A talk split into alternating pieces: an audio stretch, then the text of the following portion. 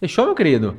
Chega pra cá, chega pra cá, seja muito bem-vindo, seja muito bem-vinda. Está começando mais um Roots Podcast, o seu podcast agro. Esse é o episódio número 59, maninho? 59, meu irmão. 59, estamos por aqui. Eu sou o Douglas e aqui ao meu lado, meu irmão e agro-host Ismael Andrade. Simbora Opa. pra mais um, maninho. Simbora, simbora. Tamo Ao junto. vivo, hein? Ao vivo. We are alive. Aí, já aproveita aí, pessoal. Já se inscreve no canal se você não se inscreveu. Compartilha essa live para mais pessoas. E dê seu like aí também. Sinta-se à vontade no chat, viu? Esse episódio nós vamos falar sobre ESG, ISD, né? Como, como obter retorno financeiro através do. ISG. ISD ou ESG. Para a gente falar sobre esse tema super importante em alta, está aqui com a gente nos estúdios Roots, pela segunda vez, doutora Pauliane Já tá Oliveira, já. advogada com mais de 10 anos de experiência, especialista em Direito e Economia nos sistemas agroindustriais pela Faculdade Confederação Nacional da Agricultura, em parceria com o Instituto Brasileiro de Direito do Agronegócio. Possui formação executiva em frentes ligadas ao direito do agronegócio, operações estruturadas e finanças verdes pelo INSPER, UCBAR e IBDA. É membro do Alagro, Academia Latino-Americana do Agronegócio. É membro da Comissão de Direito do Agronegócio da Ordem dos Advogados do Brasil, seção Minas Gerais, triênio 1921 e 2224. É membro da Associação Mulheres Agro pelo Mundo, da ANPBD, Associação Nacional dos Profissionais de Privacidade de Dados e secretária geral adjunta da 45ª subseção da OAB de Minas Gerais. É analista convidada do podcast 100% Agro, colunista e autora convidada de bancas especializadas e sites relacionados à área jurídica e do agronegócio. É cofundadora da do Santo Oliveira Advogados. Seja muito bem-vindo ao Roots mais uma vez. Pauliane, Muito obrigada, boa noite a todos. Muito obrigada. boa noite. Nós que agradecemos. Está conosco também Paulo Carlos, ele que é engenheiro ao quadrado, aqui, engenheiro ambiental pela Factus, Faculdade de Talentos Humanos, e engenheiro de segurança do trabalho pela Uni, Uniub, Universidade de Uberaba. Possui 22 anos de experiência em, em agroindústrias, O que eu tenho de idade, velho. atuando nas áreas de segurança e saúde no trabalho, meio ambiente, qualidade, projetos e operacional chão de fábrica. Muito bem-vindo ao Roots, Paulo Carlos. Boa noite, boa noite, obrigado. Agradeço a oportunidade aí. Vambora, vamos falar Nós- sobre esse, nós que esse agradecemos. tema extremamente relevante. A gente já teve a oportunidade de discutir sobre ISD é, outras vezes, né, Maninho? Mas a ideia hoje é, é discutir, como, como diz a, a doutora Pauli- Pauliana, a gente começar do, do final e a gente discutir o quão o, o ISD pode contribuir também com a parte econômica, né? Então, antes disso, vamos só recapitular, Poliane, para algum, às vezes, eh, uma pessoa, o nosso telespectador que não está eh, familiarizado com o tema, dá aquela compilada, como é que surgiu o termo ISD, o que é o ISD, depois a gente já vai adentrando dentro desse universo, eh, entendendo um pouco da pauta econômica, entendendo um pouco da pauta prática lá no dia a dia, para o Paulo trazer para a gente aqui também alguns cases e a gente discutir um pouquinho sobre esse cenário. Beleza, vamos lá então, né? Simbora. Simbora. Eu falei com o Paulinho, eu falei assim, eu não vou vir desacompanhado Uhum. dessa vez, porque vamos, vamos combinar, né, Paulinho? Falar de SG talvez pode ser um pouco maçante, porque a gente vai falar talvez de uma parte muito teórica, de pilares, de uma história, e talvez isso não, não fique tão claro para as pessoas como isso é aplicável, como isso está no nosso dia a dia e no agronegócio, como que isso acontece todos os dias em várias empresas, em vários negócios. Então, Falei, eu não vou desacompanhada de jeito nenhum, vou levar o Paulinho comigo. E aí, né, já tem dois agrônomos aqui, então hoje, assim, eu. Papo de engenheiro. É, hoje Você é tá de papo- canto aqui. Hoje eu tô. Paulinho? É, eu tô de escanteio. eu tô de escanteio aqui, então, assim, eu vou falar pouco hoje, prometo. Será? Simbora, vamos lá. Simbora. Quarteto Bom, Fantástico. vamos lá. Isso mesmo, vamos lá. Bom, é, o que, que a gente pode colocar aqui para essa premissa ela ficar mais palpável? É, o ISG, ou ISD, ou ASG, quando a gente traz isso, a, a, dá uma, uma, uma brasileirada no negócio, né? Ele traz três pilares principais, que é o ambiental, o social e a governança. Eu costumo dizer que o ESG, ele na verdade é uma governança ambiental, social e corporativa, porque tudo passa pela governança. Não tem como a gente falar de ESG tentando enquadrar os pilares de uma forma isolada, porque na verdade tudo está centrado nesse critério e nessa diretriz muito profissionalizada que é a governança. Então, ela é que dá o tônus, ela que dá é, toda é, essa sustentação para esse assunto. E aí, Uh, invariavelmente também a gente vai estar tá falando de um pilar econômico, tanto que muitas pessoas utilizam não apenas é, três letras, mas quatro letras dois S, mais o S mais o G. Então, um pilar econômico, um pilar do e, de ambiental ou do A, né, trazendo para o Brasil, uh, do social e da governança. Por quê? É, e antes aqui da gente começar aqui, a gente estava até brincando que é, tudo começa quando a gente tem uma atividade econômica que é uma atividade econômica produtiva. E isso é, invariavelmente vai trazer um impacto ambiental é, na maior parte das atividades. Isso vai ter um reflexo. E se ele tem um reflexo ambiental, ele iniciou-se ali numa questão econômica. Então, nada mais natural do que quando a gente fala começar de trás para frente, que, que na verdade é, é só para a gente fazer com que isso fique mais palatável para a nossa conversa aqui, é de dizer que é, no final das contas, a gente não está falando de algo que é, é, utópico, de alguma coisa que é assim, a conversa para boi dormir, que é uma situação é, totalmente aleatória, como muitas pessoas pensam, que é uh, viver no imaginário, numa situação que é irreal para negócios. Na verdade, não. Tudo depende da forma como a gente olha. E o SG, ele precisa ser olhado por esse viés econômico, porque as coisas elas não se sustentam. Eu costumo usar uma, uma, uma chat que eu vi um dia que era assim: uh, inicialmente tinha alguém no palanque falando: olha, a questão climática vai acabar com o mundo, vai mudar toda a, a nossa atmosfera, vai causar isso, isso e isso. E todo mundo assim, bocejando. E de repente, quando coloca, olha, isso aqui vai nos trazer um prejuízo econômico, a gente vai passar fome, vai gerar essa e essa situação, todo mundo arregalava os olhos e já começava a entender que, nossa, peraí, deixa eu entender o que está acontecendo aqui. Então, é bem isso mesmo. Não dá para a gente ignorar isso. Muitas pessoas é, estão ainda ignorando essa pauta porque acham que é coisa de ecobobo, coisa que não, não, não vale a pena a gente tratar, e na verdade vale muito a pena a gente tratar. E então, esses três pilares de governança ambiental, social e corporativa, ele foi cunhado, primeiramente, lá na Rio 92, quando começou-se a falar de sustentabilidade. Depois, em 2004, a gente teve uma provocação numa conferência da ONU, em que uh, um secretário-geral da ONU ele colocou uh, o seguinte termo, who cares wins, que é quem se importa ganha. E essa frase, ela traduz bem o contexto que eu vejo na atualidade, que é efetivamente as corporações que entendem esse contexto do ponto de vista é, de estratégia de negócio, elas vão ganhar.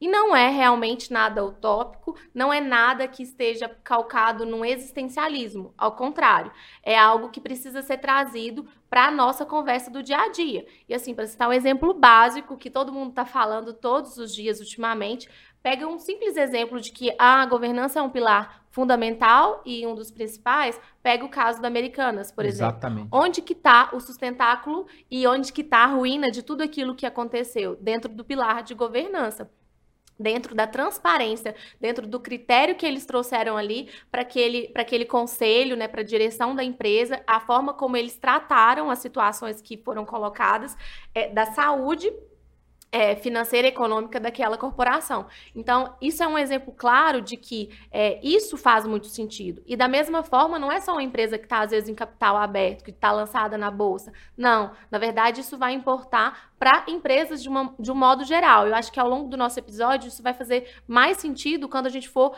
exemplificando isso nas questões sociais, uhum. nas questões ambientais, que a gente vai perceber que isso faz sentido é, para quem você contrata, para você reter talentos, isso faz faz sentido para você é, ter que cumprir uma obrigação ambiental e ao final você ter um, um critério financeiro que é, vai te gerar ou vai zerar uma conta de um passivo que você tinha ali pelo, por uma nova maneira de produzir, né? Então, assim, tudo Uhum. tem ônus e bônus e a gente tem que saber aproveitar. É, onde tem um ônus, onde tem um desafio, como que a gente pode colocar uma oportunidade no lugar, como que a gente pode rentabilizar isso, né? Então, basicamente, esses, esses pilares, eles se centram nessa, nessa, nessa linha, assim. Dá pra gente falar, assim, de maneira bem sucinta, que o, o ISD ele veio como uma metodologia de medir as empresas não só pelo lucro, por exemplo.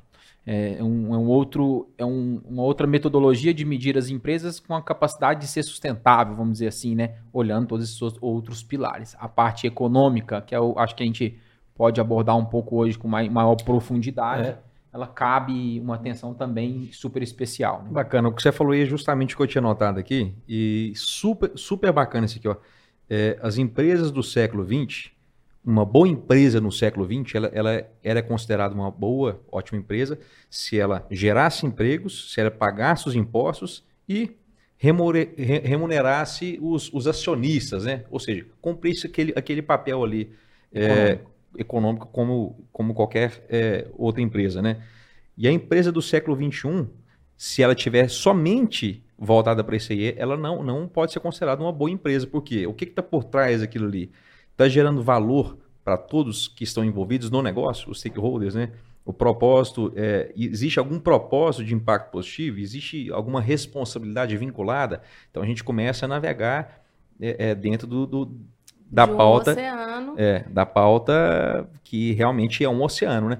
Mas eu queria voltar, Poliano, você falou sobre, você falou 1992, depois você falou 2004, onde que realmente o nome e, é, ESG ele veio à tona e, e por que só depois de quase 20 anos isso tomou uma grande proporção? O que que aconteceu nos últimos dois, três anos que fez com que, com que esse assunto viesse à tona dessa forma? Acho que a premissa que vocês colocaram antes traduz bem esse conceito, que eu acho que a evolução do capitalismo ela tem um grande reflexo nesse contexto. É, é uma evolução cultural, é a nossa forma de perceber valor nas coisas também. É, então, quando a gente colocava que o capitalismo é, ele tinha a essência dele era gerar lucro, era única e simplesmente centrado nesse fator, e se não tivesse isso, a gente estaria, estaria falando de uma empresa que não é legal, agora não. Tudo bem que hoje também a gente tem, não pode esquecer de talvez é, empresas que querem trazer muito aquela, aquela face de ser sustentável, de ter um propósito, de ter todo um fundamento e esquece da sustentabilidade financeira. Então, isso é um pilar que a gente não pode ignorar. E é o que a gente chama hoje de greenwashing também, num contexto em que as pessoas e as empresas elas querem transmitir uma ideia é, de sustentabilidade sem de fato ser ou sem ter uma legitimidade ali do que está se colocando. Mas voltando para essa questão do, da evolução, é, eu acredito que seja justamente isso. Hoje, para a gente procurar um lugar, por exemplo, para trabalhar, o que, que a gente olha? A gente olha simplesmente se aquela empresa ela tem uma boa rentabilidade, se ela está remunerando bem o, os acionistas, porque hoje o que importa, vamos falar esse, esse termo, stakeholders. O que, que seria isso? Seriam todas as partes envolvidas que se relacionam com a corporação. Então, se eu estou falando isso, eu estou dizendo que importa quem está investindo, quem está concedendo é, crédito ali, né, dentro de, desse contexto é, de relação com outras partes, importa para quem vai é, ser empregado naquela organização, se faz sentido aquela cultura daquela organização, se aquela, se aquela empresa ela tem critérios básicos, vamos pegar questão de direitos humanos, questão de equidade de gênero, questão racial, é, questão N questões a gente pode colocar aqui como critérios que são importantes. E aí, às vezes a gente acha que a gente está falando de grandes empresas, de grandes corporações multinacionais, e na verdade, não. Se a gente pegar o exemplo do agro, é um mercado que está totalmente aquecido, que a mão de obra está é, super valorizada e escassa. Então, para você trazer um profissional de alto valor para sua corporação, mesmo que seja uma empresa familiar, olha, sinceramente, se você buscar somente lucro, me desculpe, mas provavelmente você não vai conseguir atrair esse talento que você deseja. Então, é muito, é para muito além de uma situação é, que talvez a gente tenha observado e talvez seja temerário falar isso, mas eu vou dizer isso. Acho que a pandemia acelerou essa percepção Uhum. desse valor e, e fez com que a gente aprofundasse mais nesse conceito, porque a gente viu uma forma é, diferente de viver. As pessoas buscaram outras, é, tiveram como valores. É, Ressignificaram muita é, coisa. Né? ressignificaram, exatamente. É, passaram a ter em conta outras questões. Então, é, eu acho que é uma evolução cultural. Se a gente olha a nossa história, realmente nós nos profissionalizamos, então isso é natural. Para o agronegócio, por exemplo, isso foi muito natural a gente buscar e a gente ainda está vivendo ainda um processo de muita é, profissionalização, ainda estamos muito numa fase inicial de profissionalização. Então, a tendência disso é que cada vez mais a gente veja é, isso acontecer com uma frequência maior, só que agora eu, costumo, eu vou poder dizer assim, quase que na velocidade da luz, porque as coisas estão acontecendo muito rápido. Então, é, o que a gente vai ter de evolução dentro da pauta SG também vai ser muito relevante, especialmente se a gente considerar que rapidamente a gente tem visto é, grandes corporações trabalharem de, é, os seus índices, os seus relatórios de sustentabilidade, trazerem mais transparência Uhum. com relação a todos os seus informes, é, os investidores pedirem mais e mais e mais informações. Quem dentro do agro, por exemplo, não vai contratar e não tem lá uma lista completa de, de, de coisas para é, dar o check lá, de que está cumprindo, de que tem que apresentar a documentação e tudo. Às vezes o produtor, ele já é SG e nem está sabendo, sabe? Uhum. Assim, eu vou falar que, que é algo que a gente não pode ignorar, porque se ele, vamos supor, ele, ele exporta. Às vezes ele tem tantos critérios ali para ele cumprir e ele está cumprindo, mas ele sequer sabe que ele está é, realmente se enquadrando dentro desse, dessa, desse critério. Então, acho que hoje o que a gente precisa trabalhar mais ainda é a, a democratização desse conceito e de que como o agro pode aproveitar essas oportunidades para trazer e agregar valor ao negócio, né, à atividade produtiva, é, de uma maneira natural. Porque, na minha visão, nós temos todos os atributos para poder fazer isso, gerar valor, ou pelo menos, é, ao cumprir uma obrigação que eu já tenho, o dever legal, é, eu aproveitar disso para poder, é, de uma outra maneira, criar uma visibilidade melhor, trazer melhores indicadores. Então, às vezes eu faço, mas às vezes eu também não tenho como mostrar isso para investidores, eu não tenho como mostrar isso para a comunidade, para a sociedade. Então, muito disso perpassa pela ideia da gente poder é, comunicar melhor. E aí, eu sei que é a pauta de vocês Maravilha. principal, comunicar o agro. Como que a gente vai comunicar isso de maneira profissional? O SG, ele tá aí com todo o potencial para poder fazer isso acontecer de uma maneira profissional e natural. Legal, e assim, é- é cada, cada posicionamento seu, um, um grande ensinamento, um grande aprendizado, Pauliane. E eu fico traçando aqui paralelos, e eu já vou jogar a bola pro Paulo já, pra gente tentar hum, pegar esses conceitos teóricos e como é que a gente materializa isso na prática. E Paulo, como engenheiro ambiental, engenheiro de segurança do trabalho, que trabalha de fato no campo, desenvolvendo projeto, como é que é, é, chegou para você, ô Paulo, esse universo de informação e de ESG para todo lado, o produtor sendo questionado e distribuições sendo questionadas e o- a pauta nunca esteve tão em alta. Como engenheiro ambiental, como é que chegou esse movimento para você? E fala para a gente como é um pouquinho do seu trabalho de fato no dia a dia e como é que o ISD, ISD encaixa dentro desse, desse bolo todo aí. Bom, primeiro, falar depois da doutora Paulina né, é complicado, né? Já deu uma, uma aula pra gente aqui, né? Enfim. Mas, assim, acho importante destacar alguns pontos aqui, né? É, porque tem muita coisa que, que acontece no agro, né? Que, que o produtor lá faz e, e não é visto de forma financeira, né? Você não, você não consegue Mensurar. é, né? mensurar o valor, né?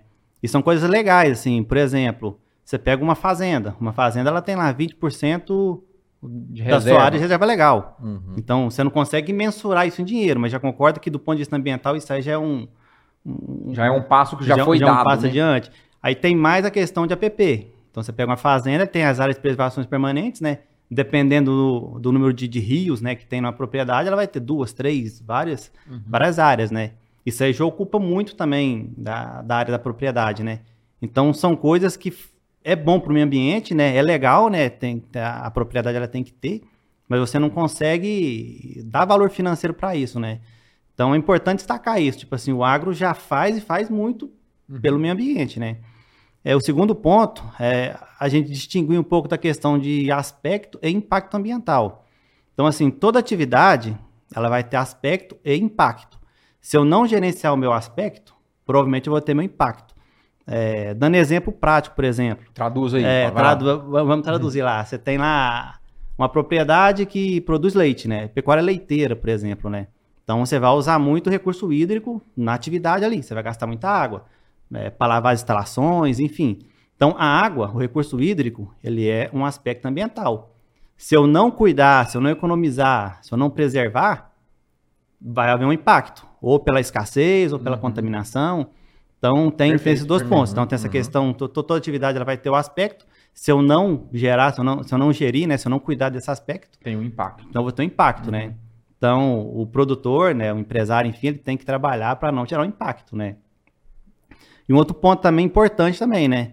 A, a questão de geração de, de resíduos. É, toda atividade, to- todo empreendimento, ele vai gerar algum tipo de resíduo. Uns mais, outros menos. Aí a gente tem a, a Política Nacional de Resíduos Sólidos, né?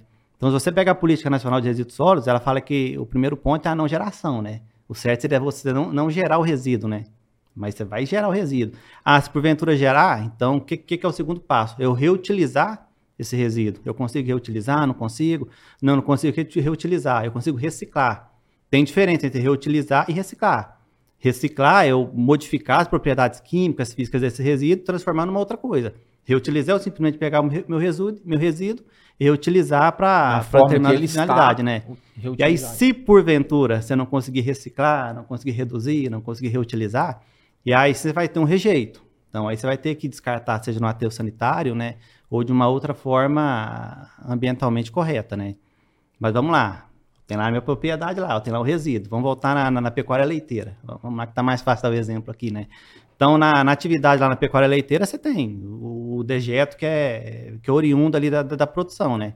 Acho que não sei se todo mundo sabe o que é, é o dejeto, né? Vai lá, Dejeto- vai lá. é dejeto, você tem que somar lá, né? Você tem lá o cocô do animal, né? Pode aí. falar umas palavras. né? Claro. Por favor. Você tem lá o cocô do animal, você tem água, você tem resto de leite, você tem resto de ração, cama, enfim. Misturou tudo, virou o dejeto. Lá na indústria a gente chama de efluente. No campo é dejeto, mas é, mas é similar, né? Então, esse é um, até então é um aspecto.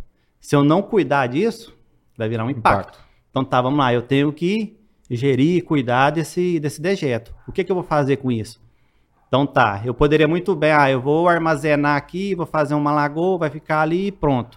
Então até então eu só tô gastando dinheiro, vamos, dizer assim, né? Até então eu só tô Tá en- gastando. Tá encostando eu o tô, produto eu, ali. eu, num- eu tô encostando. Só que esse produto, é, até então, ele é um, um- um dejeto, né? Mas dependendo do que eu vou usar, ele pode ser uma matéria-prima. Então vamos lá, eu posso usar esse dejeto para geração de energia elétrica, por exemplo. Simples, é o que mais tem em comum na, Uhum. Na, na propriedade, atividade, na, né? na- na atividade, né? E tem várias propriedades que tem e funcionam muito bem, né? Então tá, para mim gerar energia elétrica, o que, que eu vou ter que fazer? Eu vou ter que instalar um biodigestor. Esse biodigestor ele vai me gerar biogás. Só que o biogás ele é um composto de gases, né? É, e o combustível que eu vou precisar para tocar o meu gerador depois é o metano. Dentro do, do, do biogás, né, você tem metano, você tem, você tipos, tem aham. enxofre, você tem dióxido de carbono, né? Você tem vários, vários componentes, né? Então eu preciso purificar esse gás, né? Esse biogás. Eu preciso deixar Só o metano o mais próximo de só metano possível, né? Eu não vou conseguir zerar tudo. Ainda vou ter o metano, mas é alguma, composição.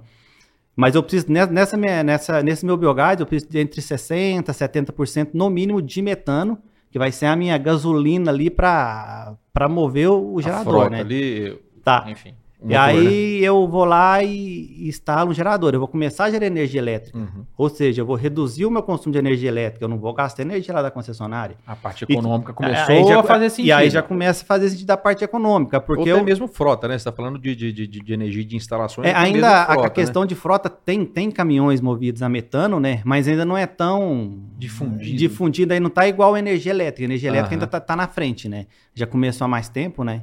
Então elétrica, você vai encontrar equipamentos, né? Enfim, mais fácil do, do- do que o caminhão, mas já tem caminhão movido a, a biometano que fala, né? Enfim. Então tá, qualquer projetinho pequeno, um projeto pequeno aí, você consegue uma economia na sua conta de energia aí de 15 a 20%. Fácil. Uhum. Então aí você tem que, ah, quanto o cara paga energia por mês? Você tem que fazer as contas lá. Mas se o cara pagar 10 mil reais de energia por mês, por exemplo, Se o cara economizar 20%, já é 2 mil reais. Tá, aí você pega 2 mil reais por mês, vezes 12, quanto que ele já economizou no final do ano? Então já começa a fazer sentido. E não para por aí, é, porque o que, que acontece? Se eu tenho o meu biogestor para gerar biogás, para gerar energia elétrica, mas eu ainda tenho o meu dejeto, que eu vou chamar aqui de efluente, que ele está saindo do biogestor. Depois de já ter gerado o biogás. Depois de já ter gerado biogás. O biogestor, ele é um, um, equipamento, né? Ele é uma, uma parte do processo ali de tratamento desse dejeto. Ele é uma parte. Mas eu vou ter depois do biogestor, que a gente chama de biofertilizante. E o que, que eu posso fazer com esse biofertilizante? Eu posso, utilizar, eu, eu, eu posso utilizar ele na lavoura. Ah, o cara que mexe com leite, por exemplo, eu posso utilizar para irrigação de pastagem. E já começa a dar. Imagina só, para quem não é técnico, por exemplo, pensa, pensando rápido aqui, é, se eu pegar água destilada, pegar H2O, for lá todo dia irrigar uma plantinha lá, vamos falar da braquiária aqui, todo dia eu for lá irrigar a braquiária, ela vai ficar verde o ano todo, ela vai ficar viva o ano todo, com H2O, concorda? Pressão agrônoma, perfeito. perfeito. Agora imagine eu irrigando todo dia, com, com, com, a água ali, né? Com biofertilizante, que tem nitrogênio, que tem fósforo, que tem potássio, que tem os macronutrientes que a, que a planta precisa ali. Então, assim, já começa a gerar dinheiro de, de outra forma também. E tem mais a questão também, que talvez você não vai conseguir mensurar financeiramente, mas tem a questão da, da preservação do meio ambiente. É, dados da Embrapa, aí, você for lá na, no site da Embrapa, lá, vocês vão ver. Deve, hoje deve ter mais de 60 milhões de pastagens degradadas do país. Deve ser algo em torno de 66 milhões, alguma coisa assim, de pastagens degradadas no país. Imagina se eu começar a utilizar esse biofertilizante fertirrigando essas pastagens. Além de eu, de eu produzir a, o alimento ali para o animal, né? Enfim, de eu produzir a, o volumoso ali, enfim, uhum. É, eu vou estar tá recuperando ainda o meio ambiente. Então, essa questão ambiental que eu vou estar tá recuperando. Ah, você consegue dar valor isso? Talvez não consegue dar valor. Mas você está recuperando ali, está preservando e recuperando o meio ambiente. Sobre esse ponto aí, eu vou até complementar aqui, porque depois pode ficar desconexo. Nós temos uma obrigação hoje, assumida internacionalmente, de recuperar 30 milhões de hectares de pastagens.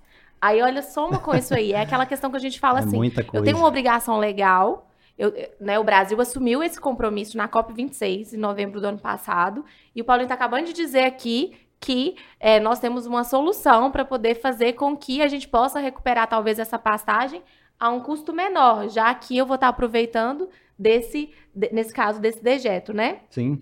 Então, assim, olha para uhum. a gente ver como que as coisas casam, que é quando eu falo que é, é um encontro perfeito da, da, dos nossos potenciais que são ao mesmo tempo uma fraqueza, mas é um, um potencial para alcançar uma meta, por exemplo, legal, ou até mesmo gerar receita financeira quando não há uma, uma disposição assim positiva, como nesse caso, sabe? Com certeza. Legal, eu fico. Eh, quer trazer informação aí, Maninho? Não, não, eu queria. Eu quero só Manda compartilhar bala. aqui. O, o, o, Paulo trouxe aqui algumas informações relevantes sobre o pilar é, de meio ambiente, né? Vamos pensar no, no primeiro pilar, que é o E, de environment, né? Que são ações alinhadas à sustentabilidade e preservação de recursos naturais. É, fica uma dúvida minha, que acredito que é uma dúvida de muitas pessoas também. Eu acho que você, deu uma pincelada aí, Poliane e Paulo. É, o que fica a dúvida é o seguinte: em cada atividade agro, se a pessoa pensar o seguinte, na minha atividade, o que, que eu tenho que seguir nos aspectos ambientais? Quais são as diretrizes? Me passa o checklist aí. Depois a gente vai falar sobre social, governança, a gente vai entrar. Mas o que é que eu tenho que seguir? Eu, eu já tenho uma certificação. Será que, além disso aqui, eu, eu tenho que fazer mais o quê? Beleza. E depois de tudo cumprido nas três, nos três pilares, como que eu faço? Porque como não tem selo, não tem nada que, que comprove que eu sou ISD, é, né? Como é que eu faço para comprovar para o meu cliente, para o consumidor, para o meu parceiro, para os meus stakeholders que eu sou é, ESG. Então, fica, fica esses dois lados aí que eu. Que eu que, que é uma, Na verdade, você está é tá trazendo dúvida, né? Sim, você está trazendo uma pauta interessante sobre regulamentação, né? Não sim, tem. Sim. E a gente estava discutindo isso sim. em off aqui sobre a parte de certificação, de. de sim. É isso, né? De como é. tornar isso evidente uhum. para implementação e para comprovação, né? Uma normatização. É, o que, que a gente tem hoje? Realmente, a gente não tem uma certificação específica falando, olha, Isso aqui é uma certificação SG, tá, beleza, eu vou cumprir esses critérios aqui e eu vou estar tá, SG, minha empresa, minha corporação vai estar tá ok. Nós não temos isso hoje voltado para o agro. E até um, uh, fazer um exercício aqui de reflexão, quando a gente fala de tantas culturas que a gente tem e como o processo produtivo para cada cultura é muito diferente, vou dar um exemplo, HF. A gente tem o quê? Muita mão de obra, não tem? Perfeito. É, se a gente pega a parte de grão, soja, por exemplo, a maior parte é mecanizado. Então eu já não tenho tanta mão de obra. O processo produtivo é diferente. Em cada cultura, é, vamos pegar a suinocultura, por exemplo. A gente tem situações de um manejo, uma forma de produção, uh, uma geração de resíduos diferente. Então, por óbvio, essa certificação, se a gente tivesse falar uma certificação para o agro, ah, de verdade, ela seria tipo advogar no agro. Ah, tá, mas você advoga em que área dentro do agro? Porque de verdade é muito amplo. Então, hoje nós não temos isso para o agro. E eu costumo dizer que, pelo fato de nós não termos isso, isso nos traz uma possibilidade muito grande de construção. Por quê? Porque uma vez que a gente não tem um mercado regulado, quem é que regula? O próprio mercado. É econômico mesmo, né? Sim. As partes que estão ali negociando, transacionando. Então, na medida que é, eu tenho talvez uma exigência internacional, por exemplo, para exportar, isso já está me condicionando, é o mercado que está me regulando. Então, nós estamos hoje indo por uma vertente que é mercadológica. Ele é que está dando tônus. E ao mesmo tempo que ele está dando tônus, eu costumo dizer que se ele está dando tônus e nós podemos inventar a roda, podemos. Por que, que não podemos? E aí, vou, te, vou dar um exemplo. A gente tem falado muito, por exemplo, sobre CPR Verde, que é um título que a gente pode utilizar hoje é, com essa pegada ambiental. É um título que a gente chama um título temático, um título rotulado. Tá, beleza. O que, que me impede de começar uma construção? Vamos supor, é, eu planto aqui abacate. Abacate, a gente pode queridos agrônomos e engenheiro ambiental. A gente pode dizer que uma lavoura de abacate é uma floresta? Acredito que sim. Por que não? Não é do ponto de vista Sequestra científico, carbono. não Sim, é? sim, Ela sim. não é? Entende? Então, assim, o que que me Apesar impede... de não ser uma, um- uma pronúncia é, comum. Não mas- é comum, certo? Mas, Mas o que, que nos impede de fazer não? uma construção, por exemplo, nesse caso, é, é de tomar um crédito para implementar uma floresta, por exemplo, é, de abacate, ou enfim. Eu estou exemplificando aqui, trazendo alguns Faz exemplos para mostrar que nós podemos inventar a roda agora, porque tudo está sendo criado. E na medida que a gente não tem um mercado regulado, tal como, por exemplo, o mercado de carbono não está regulado, quem é que está regulando? O próprio mercado que está ditando as regras. Então, você disse, ah, eu tenho uma certificação, por exemplo, para café. A gente falou isso aqui em off aqui também. Ela já traz uma série de requisitos que colocam aquele produtor que é certificado muito à frente dentro desse processo é, de uma parametrização ESG. É, vou dar um exemplo ainda de algo da nossa região. As meninas já tiveram aqui, as meninas da Campo Capital Sim, patrocínio. elas de patrocínio.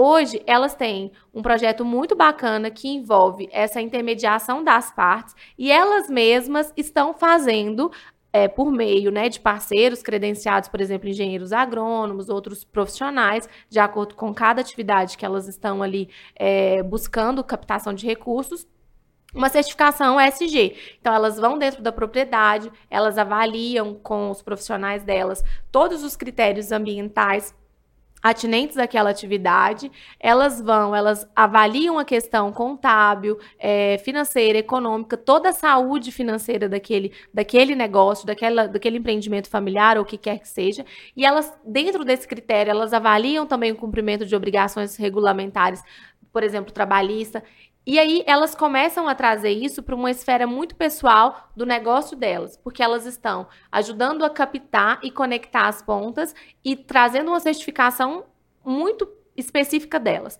Elas estão ditando uma tendência.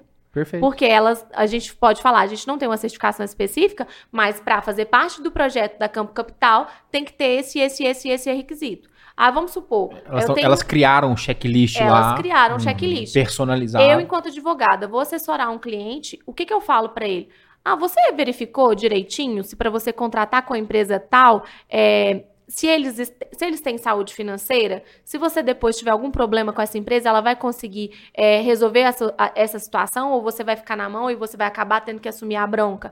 Então, assim, tem um checklist também jurídico que eu repasso para o meu cliente para ele olhar. Então, isso que eu estou dizendo é uma, uma regulação mercadológica. Nós mesmos estamos tomando é, um pouco conta dessa, dessas frentes. Um investidor, vamos colocar lá na bolsa, para poder investir é, tem todo um critério. A B3, por exemplo, tem um índice de sustentabilidade. Desde 2005 ela trabalha com um índice que tem critérios próprios dela. Então, para estar tá na B3, em tese, a gente tem que ter ali passado por alguns critérios. Tem investidores que vão olhar aqueles critérios e vão dizer: isso aqui me atrai. Eu Vai avaliei, eu um certifiquei. É, toda operação para você investir, inclusive, ela tem lá todo um, um documento que é toda a, a, a o portfólio dos riscos que você está assumindo, do que, que foi identificado, né, qual a saúde daquele título que está sendo lançado ali. Então, isso hoje é uma questão mercadológica. Mas dali a pouco não vai ser. Eu citei é, exemplos aqui da nossa conversa em off também que é, tem empresas hoje que são do setor de distribuição pensando nessa evolução do mercado da distribuição, que está cada vez mais buscando é, incrementar outros produtos, outros serviços, quer criar certificação como um dos produtos ou um dos serviços que vão fazer parte desse portfólio. Então, está na iminência disso daqui a pouco ter uma, um corpo maior. Mas hoje é o mercado que está regulando isso.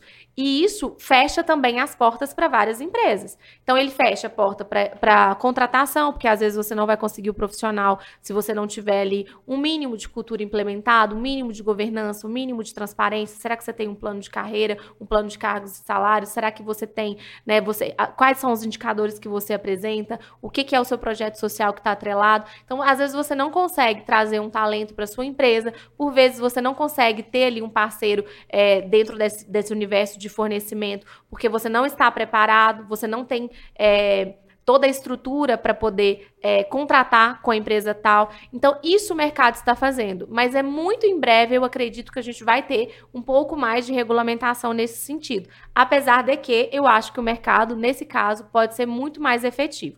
E vou ainda trazer. Do que, por exemplo, o eu... governo. É, mas eu vou trazer até um exemplo uma legislação de dezembro, que é uma legislação do autocontrole. Uhum que ela fala. Uh, a gente conversou sobre isso outro dia, né, Paulinho? Eu tava dando umas ideias ali pro Paulinho. Falei, ó, oh, Paulinho, ó, vai ganhar dinheiro ali, ó. Porque, assim, é um, um, mercado, assim, eu falo, o povo devia ler o Diário Oficial da União e ficar lá. Ai, sou empreendedor, deixa eu ver. Não, isso aqui é uma oportunidade de negócio. Porque, de verdade, tem cada oportunidade ali. E essa legislação de dezembro do ano passado, ela surgiu para dar mais autonomia para o setor agrícola. E ela vai no sentido de cada empresa e cada negócio, desde que ele não seja um pequeno negócio, ou desde que ele não seja é, uma atividade é, extrativa ali, por exemplo, é, de primeira, de primeira, como é que eu posso dizer isso tecnicamente? É, o plantio e colheita, né? Então, nas fases seguintes, dali para frente, é, se não for essa operação simples, a gente já teria que ter um programa de autocontrole implementado dentro desse negócio seja ele uma pessoa física ou jurídica.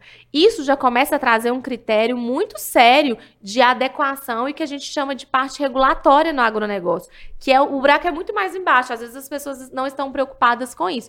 E também isso já vai ter uma frente que eu entendo que se relaciona muito com o ESG, porque vai ter critério ambiental, vai ter um critério da, da questão trabalhista, ou seja, toda a parte regulatória que se relaciona com atividade, suponhamos IMA, CREA, eh, MAPA, é, IBAMA, tudo isso vai ter que estar tá regular. Então, à medida que eu tenho que estar tá totalmente compliance com essa situação, eu já estou muito mais adequado. E ESG, vale lembrar, não é única e simplesmente cumprimento de uma norma. Você está regular, você está simplesmente ok com a legislação, não significa que você é ESG, tá? É um passo um pouco além.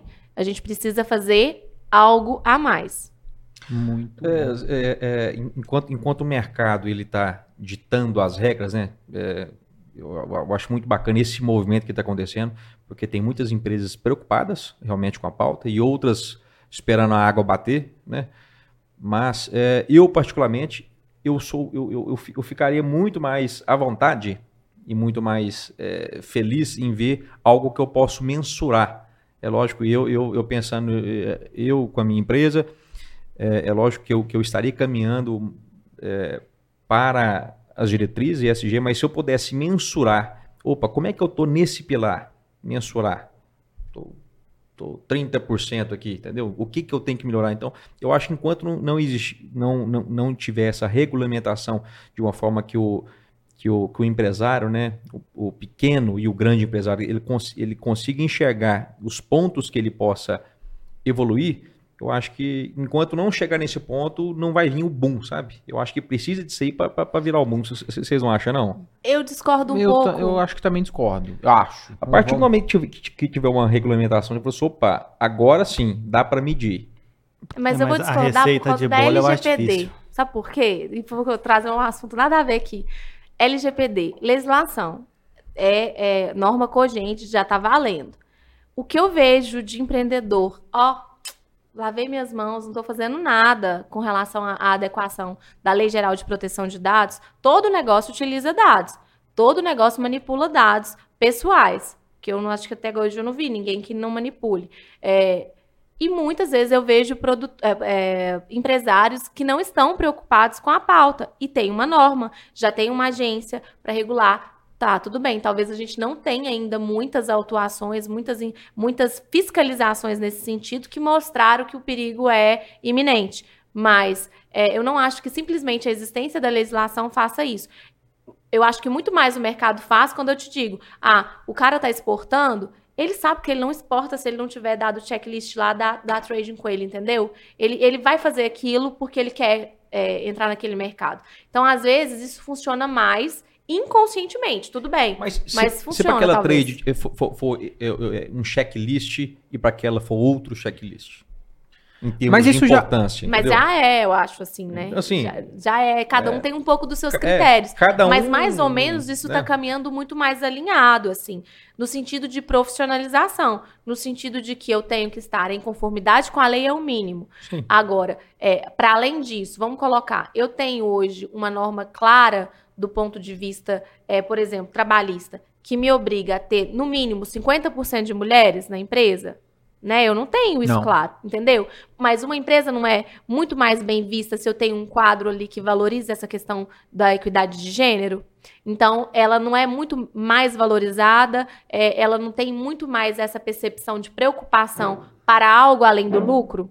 Ela tem? Porque a gente olha a história e a gente vê que tem uma série de situações que é impossível da gente ignorar. Então, assim, é, eu acredito sim que é, tem premissas diferentes em cada negócio, mas eu percebo que mais ou menos a gente está caminhando numa linha que o mercado está seguindo muito nisso, assim. Eu acho que faz muito sentido as partes. Vamos imaginar um cenário de um produtor rural de café e um comprador de café. Vamos pensar num mercado de exportação. Acho que faz muito mais sentido as partes ditarem as regras do que o governo, por exemplo. Eu acho que o governo ele é muito menos eficiente do que o mercado de maneira geral. E de nada adianta uma legislação, de nada adianta norma se não for cumprida. Exemplo. E precisa de um e depois de uma norma estabelecida, a fiscalização faz parte de um processo de validação. Um exemplo besta. Passar no sinal vermelho é infringir a lei. Mas se eu passar no sinal vermelho e não tiver um agente da lei para me punir, eu não, eu não fiz nada. Então, eu preciso. Eu tô ficando meio confuso aqui, mas eu estou tentando, tentando explicar que faz muito mais sentido eu não, na minha visão, eu ter menos governo e mais acordo entre as partes na pauta ISD do que eu ter uma regulamentação na minha cabeça de tópico 1, 2, 3 até o 100 e não fizer sentido. O que na minha cabeça é, é, dá um, uma virada de chave é que tem que ter um viés econômico para isso fazer sentido. Exemplo: o preço da saca de café tem que valer mais para o produtor que cumpre a pauta tal, tal, tal, tal, tal e tal. Isso já acontece em alguns cenários de certificações. Não é. com total clareza e com total spread gigante uhum. é, de, de valorização. Dentro da pauta ISD, acho que de, deveria seguir o mesmo modelo. É, dentro, é, eu, na minha visão, eu não, fico confort, não ficaria confortável um governo do Estado ou um governo federal em, em, em ditar a regra. Aí a gente, conversa, a gente começa uma outra conversa regulamentação de atividade, legalização de atividade, mas a, a maioria do movimento que a gente já conhece hoje dos produtores rurais, a maioria já tem pautas ISD sem saber, que é o que a gente Uhum. estava discutindo. Reserva legal, APP, é, a, a parte, a, a parte de descartes de embalagem, a parte de um monte de coisa. É, vai, muito, vai muito além do que, do que a gente está discutindo, de, na minha visão, de fiscalização e E regulamentação. eis o grande problema, né?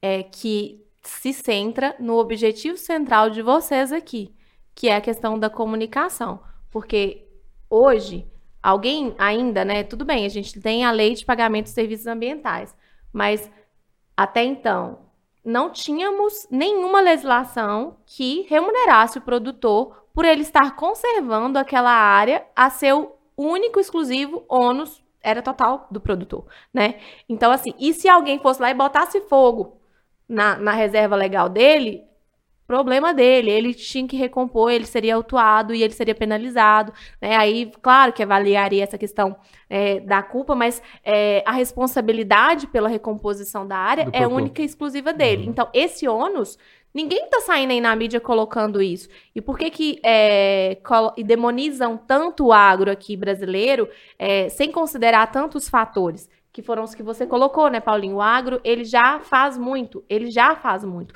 O problema é que a gente, talvez até por ser algo que sempre foi feito, é, a gente trata isso de uma maneira muito natural, mas se a gente olha lá para o exterior, a gente vê que não é natural. Quando a gente olha nosso percentual de área preservada, quando a gente olha que quem está preservando aqui é o produtor, e olha lá para fora, você vê, gente, a gente já faz muita coisa. Já fazemos e temos potencial de fazer ainda mais. E eu não vi o agro reclamando e falando que não quer fazer. A gente está procurando cada vez mais uma maneira de produzir de forma eficiente, uma maneira de produzir é, que ah, gere menos resíduos, mas que ao mesmo tempo também aumente a nossa eficiência, aumente a nossa rentabilidade e preparados e procurando mostrar para o mundo que estamos preocupados com isso. Só que tem um monte de, de outras pessoas procurando mostrar o inverso. E aí, esse jogo de forças que a gente precisa combater, né? Assim, eu acho que o agro está mais preparado porque o cons- a gente está falando de alimento, né? Então, o, o- o consumidor, e me colocando, nos colocando em papel de consumidor, a gente quer comer, que a gente quer alimentar algo que a gente saiba a origem, né? Então, hoje, facilmente a gente encontra nas prateleiras do supermercado lá um café especial, você, você, você Vai lá no rótulo, acessa né? o QR Code, você consegue entender um pouco mais sobre aquele produto, a rastreabilidade. Então, nós do agro, uma soja que, que foi exportada, se tem resíduo, aí, aí vem aquele checklist de, de informações para exportação. Então, nós já estamos mais acostumados com isso aí. É, bom, estamos um passo à frente, né? É, queria entrar um pouco aqui na- no pilar é, social. Queria que você falasse um pouco Um abraço para a turma que também. está participando do chat aqui também conosco. Michele Moraes, Aristides Andrade, Vânia Silveira. Alô, pai, alô, mãe. Ana Santos. A Ana Santos esteve aqui com a gente, hein? Falando sobre recuperação judicial. Foi muito bom. Excelente participação, sempre muito conhecimento a partilhar. Paulinho arrasando na explanação, muito bom. Aí. Sara Moraes, Jéssica, Daniele, ótimo tema, tema super relevante, atual e importante. Muito Pessoal, obrigado. Se tiver dúvida, manda questionamento aí pro Paulinho responder aqui. pô. O Justamente. homem, o Manda, é gente, fera. manda dúvida Se pro Paulinho. souber, a gente Vou te chamar de quem Paulinho sabe. agora, viu, Paulinho? Ó, e eu mandei assim pros amigos do Paulinho, porque ele, ele é tímido, não mandou pra ninguém, não. Eu mandei, avisei ele. Falei assim, ó, eu mandei pra todo mundo. Ela é, do, ela é do marketing, né? Ela gosta de fazer É propaganda. isso aí. Paulinho, fala, você deu um, você trouxe vários exemplos aqui sobre o pilar eh, ambiental. E a gente está pincelando aqui toda hora so- so- sobre os pilares sociais, social e de governança também. Mas eu queria entrar um pouco sobre o pilar, no pilar social. Sim. Alguns exemplos práticos de, de como que está o nosso, nosso setor hoje e, e alguns exemplos que nós podemos evoluir nesse pilar social. Sim, só com- contribuindo um pouco com a, a discussão da regulamentação do, do ESG, né? Assim, é, por parte do governo, no meu entendimento, tá? No meu entendimento, que parte do governo não deve haver muita regulamentação. Porque o que, que acontece? Eu entendo que a, regu- a regulamentação do governo já são as normas existentes, já são as leis existentes. Porque é o que eu falo, isso que eu falo da questão social, né? Vamos puxar lá para a área de segurança e saúde do trabalhador, né? Então, você tem Já várias- tem um monte de tem legislação. um monte de NRs, tá? Você tem várias NS lá para cada atividade, se o cara faz trabalho em altura, Uso se ele faz trabalho em espaço confinado, tem uma PPI, tem uma para questão de condição de máquina e equipamento que é NR12, se a pessoa tem vaz de pressão na, na empresa, tem NR13, para trabalho a céu aberto, para trabalho rural, você tem NR31. Então, assim, a- por parte do governo, eu entendo que ele tem a, A cartilha a ele ser já tem a seguida, cartilha, tem a cartilha a ser seguida, né? Então, entendo que quem realmente vai fazer a regulamentação disso é o próprio mercado. É, só estando como exemplo, eu estava vendo uma entrevista na semana passada do diretor de sustentabilidade do grupo Carrefour. Então, assim, Carrefour todo mundo sabe que é uma, uma gigante, uma empresa grande, né? Então, o que que, o que que eles fazem? Né? Eles fazem a auditoria, né? Lá nos seus fornecedores, né? Então, falando do café, por exemplo, eu vou colocar o meu café, eu vender o meu café lá para o Carrefour. O que o Carrefour vai fazer? Ele vai lá na sua propriedade, vai lá fazer uma auditoria, aí ele vai com o checklist dele. Ah, se o trabalhador está devidamente registrado, se está recolhendo fundo de garantia, está recolhendo INSS, se as condições de trabalho são adequadas, se o cara tem treinamento, se não tem treinamento, se ele está usando EPI, se não está usando EPI. Então, assim, eu... Já existe um Que é- crivo por parte do mercado. por parte do sentido. mercado. Então, eu entendo que é o, o mercado que vai que vai regulamentar isso aí, né? Isso é fato, né? É da questão social, né? Mais voltada para a questão de bem-estar, né? Do, do, do trabalhador, né? Aí você tem um checklist gigantesco lá das normas trabalhistas, né? Então, depende de cada atividade, né? Ah, se lá na propriedade, volta a falar, lá na propriedade tem trabalho em altura, por exemplo. Então, você vai ter uma norma específica que vai regulamentar o trabalho em altura.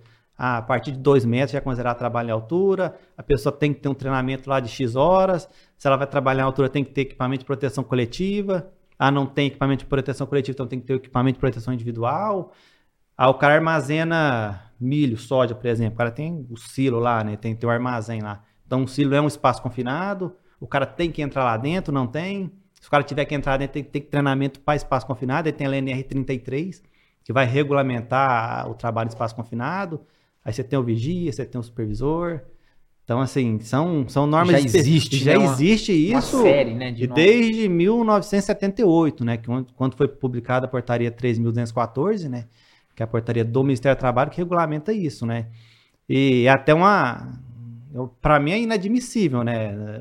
A gente está em 2023, de vez em quando eles soltam as matérias aí, ainda tem então, as reportagens que ainda existe trabalho escravo ainda, né? O Ministério do Trabalho foi lá num tal local e pegou lá trabalho escravo, ainda não deveria existir. Então, assim, ou a, o produtor faz, né, cumpre todas as regras, ou o próprio mercado vai tirar ele fora, né? O próprio mercado exclui ele. Eu tava, eu tava lendo esses dias sobre a, a condição análoga a, tra- a trabalho escravo, né? É, desculpa, é análogo É, agora, né? muitas pessoas pensam, mas, como, assim? Não existe escravo mais, mas existem condições análogas, né?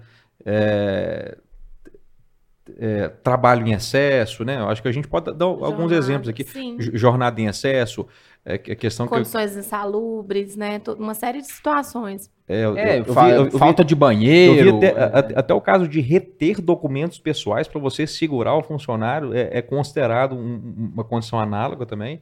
Então, enfim, é, é algo que, que às vezes está muito mais próximo, mais perto da gente do que a gente pode pensar quando a gente se refere a, a essa situação.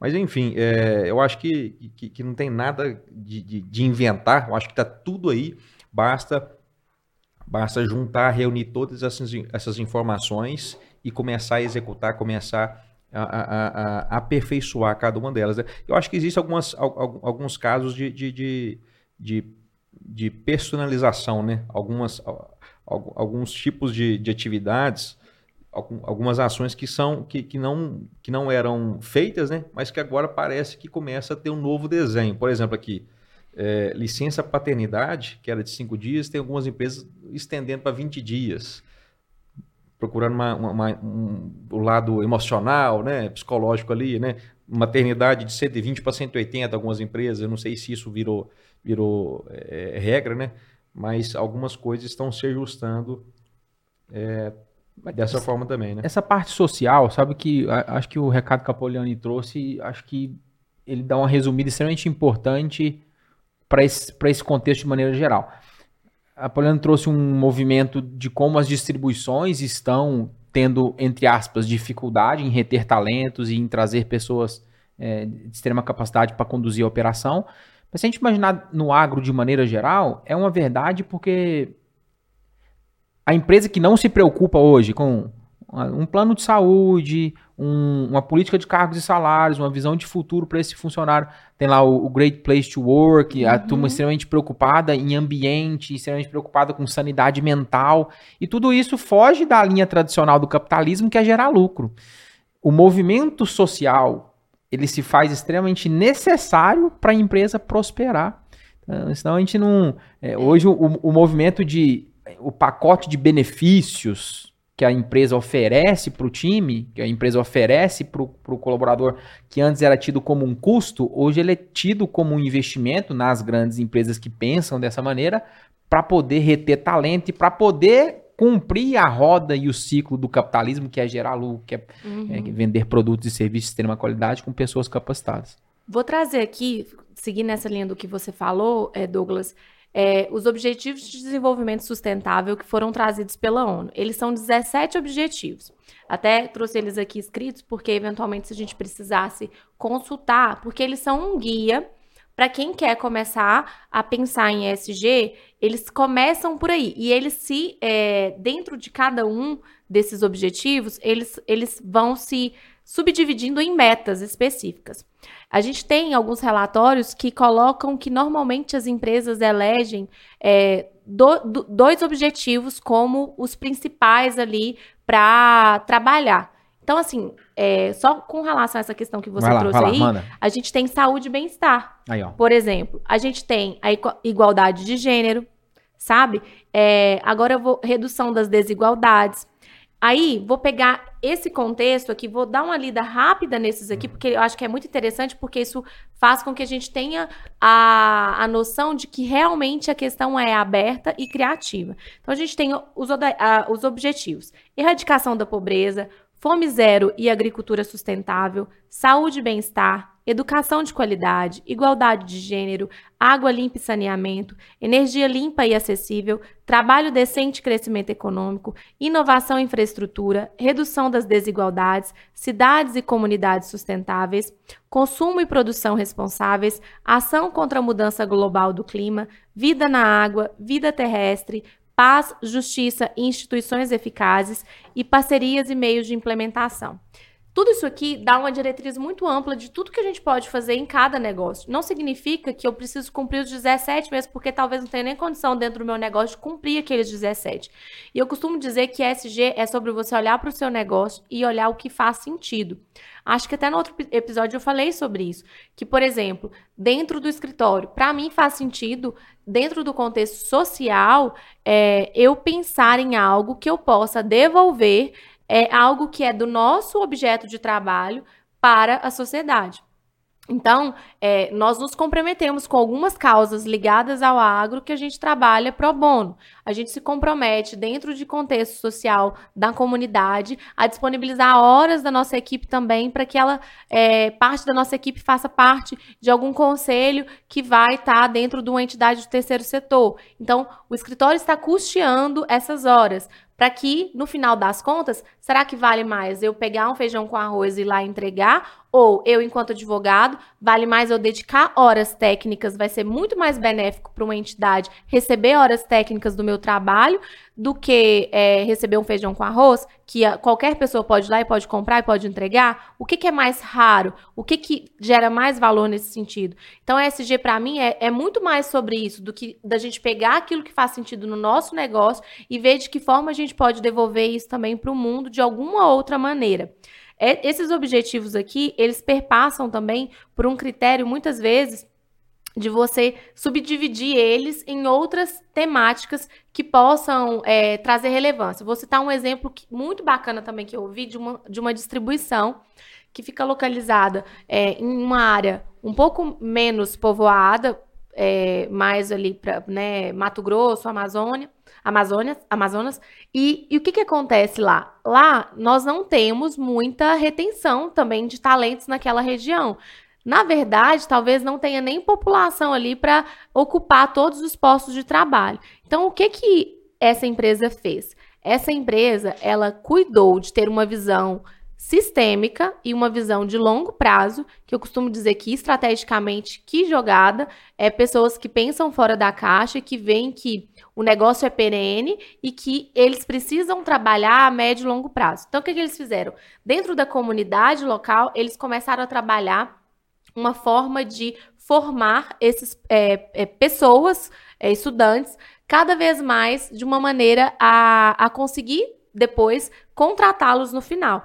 Então pensa, é um trabalho que vai durar que talvez legal. anos, mas que vai fazer com que, aquelas, que aquela região, que aquela comunidade tenha mais oferta se de mão de obra, né? se desenvolva mais e eles não precisem ficar trazendo gente de vários outros lugares para trabalhar lá. Mas essa é uma visão que eu considero muito arrojada, porque o cara pensou a longo prazo. Ele investiu e as ações dele estão voltadas porque ele entende que o negócio dele é perene. Então a gente tem que pensar também nesse sentido, porque os negócios eles têm a condição de se é, perenizar no tempo. E é isso que todo mundo e todo empresário acredito que queira, né?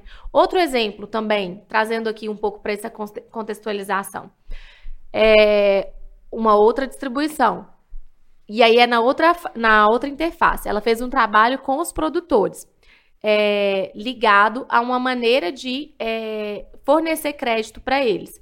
E aí, um exemplo que até eu acho que na época eu, eu, eu, instiguei eles, falei: olha, se a gente tem um mercado hoje que talvez é, tem uma alta é, demanda por conceder crédito, talvez de valores mais altos, é, é, o que a gente tem mais né, de oferta, a gente não vê é, empresas querendo fornecer microcrédito, por exemplo né? Porque é, normalmente o pequeno produtor ele tem que comprar à vista ou ele já tem que ter ali um financiamento de custeio que ele tem ali de outra forma, mas ele não vê, pra por exemplo, no financiamento privado, né, numa revenda, numa cooperativa talvez, uma linha ali de crédito específica para o pequeno produtor. E aí eu instiguei esse pessoal da distribuição, falei, olha, seria um projeto SG que você adotaria ter uma, um percentual do que você concede de crédito voltado para microcrédito? Para o produtor rural, para o pequeno produtor? E ele diz: sim, seria plenamente possível. E aí, estou já lançando a ideia aqui também de novo, porque porque é muito bacana isso. É como que dentro do seu business você vai utilizar uma ideia que tem um cunho social, que não necessariamente se volte para o seu time de trabalho, mas que você vai contribuir para a comunidade em geral. Porque é sobre isso, não é só sobre os seus colaboradores, uhum. é sobre todo o universo que você está se relacionando. Então, a SG é sobre isso. Então, é a criatividade que vai dar o tom ali do que pode e o que não pode ser feito, do que faz sentido para você. Porque às vezes trabalhar com seu colaborador já tem uma série de coisas que você sempre pensou em fazer. Agora você pensa em SG, você fala: "Nossa, mas não tem mais nada para fazer", mas com certeza tem.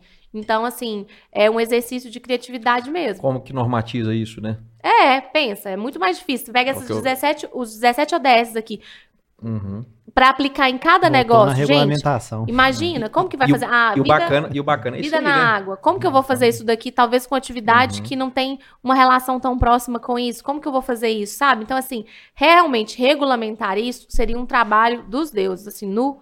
Eu nem, nem sei como é que faria isso, mas é, é um trabalho muito profundo, muito extenso, tanto que a gente estava falando sobre aquele documento da BNT, que são né, práticas recomendadas. Se você olhar lá o documento por quem foi construído, tem gente de todos os setores ali envolvidos, desde energia, agronegócio, indústria, sabe-se lá quais setores foram envolvidos para trazer as melhores práticas, mas que, se você ler o documento, você pode aplicar em qualquer negócio. Porque de verdade é, é o seu negócio que vai determinar ali o que dá e o que não dá para fazer. Uhum. Com as premissas base, que são essas que a gente está falando aqui. É muito de feeling e criatividade, né? Bom muito bom, muito bom, maninho. Vamos falar dos nossos parceiros, maninho? Paulinho, toma uma água aí. Toma uma água, come um queijo. Você quer o, uma cachaça ali? Tem cachaça boa. Eu acho que o Paulinho quer a cachaça. O suco da confusão. Oh, rapaz, Maravilha. Vamos lá, meu irmão. Começa aí, maninho. Começa aí, maninho. Vou falar aqui. Começar falando do Sebrae. Sebrae, cadê o Sebrae? Sebrae, agronegócio Sebrae, nosso compromisso com o agro mineiro. O Sebrae Minas reconhece e valoriza a importância do agronegócio para Minas Gerais e para o Brasil.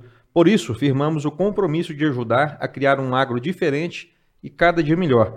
Trabalhamos para valorizar a força do empreendedorismo dos produtores, das cooperativas, associações, agro, agroindústrias.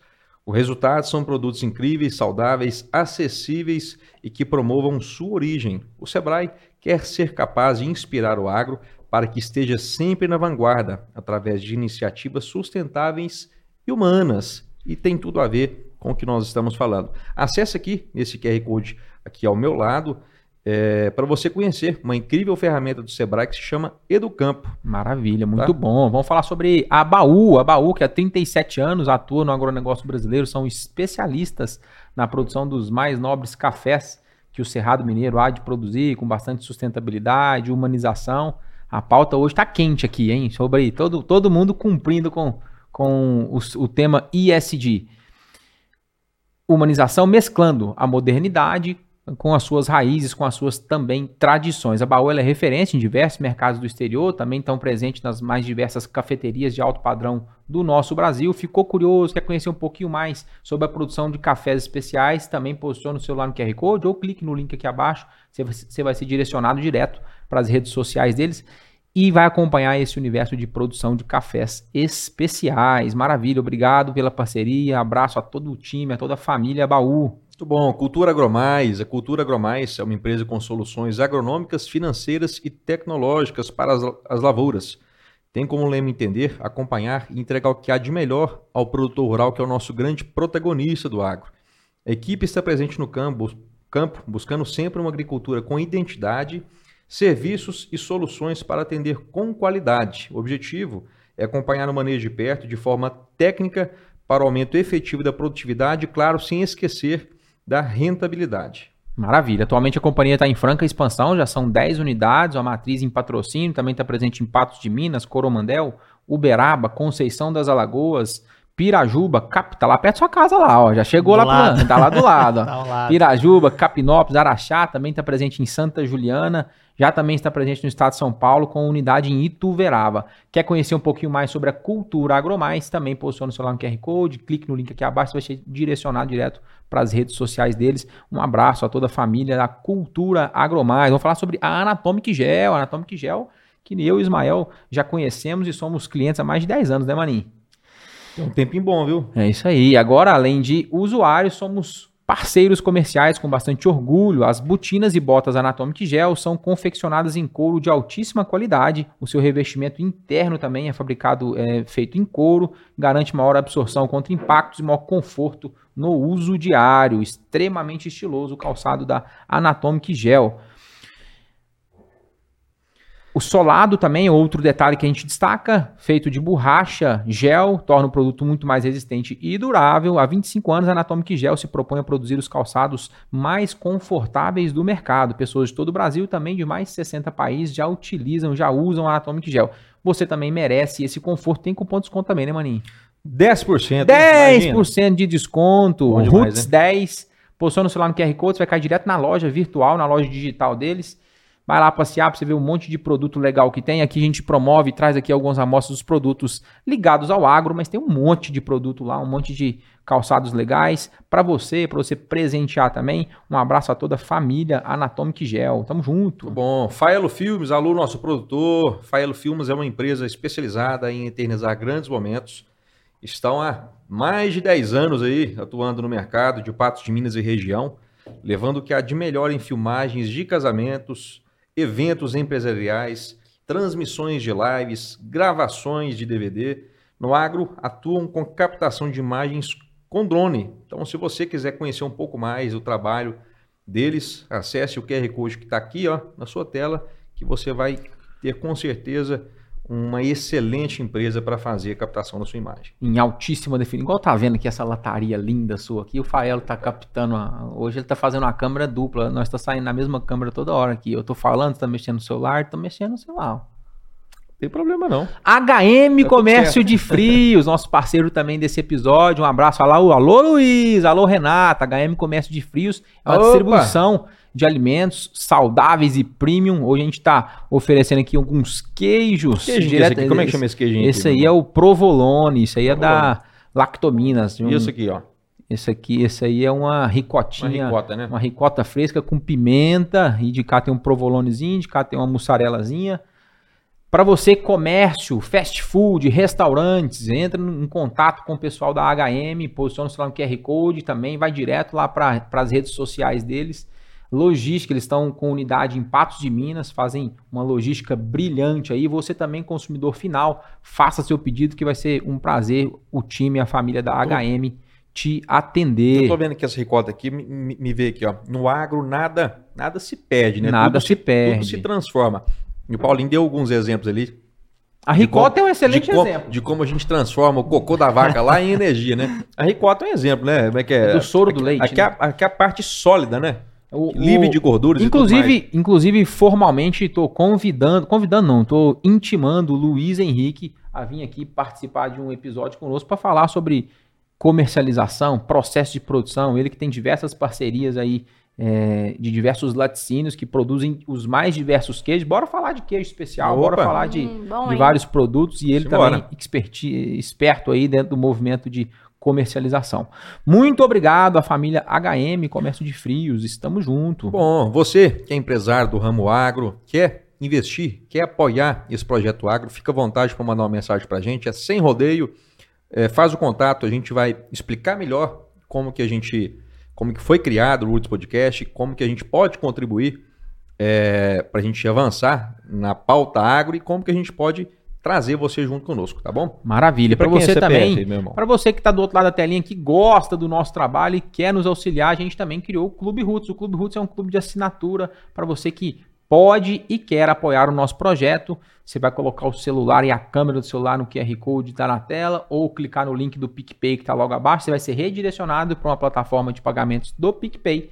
E lá você faz um breve cadastro, cadastra seu cartão de crédito que você vai passar a par... R$ reais.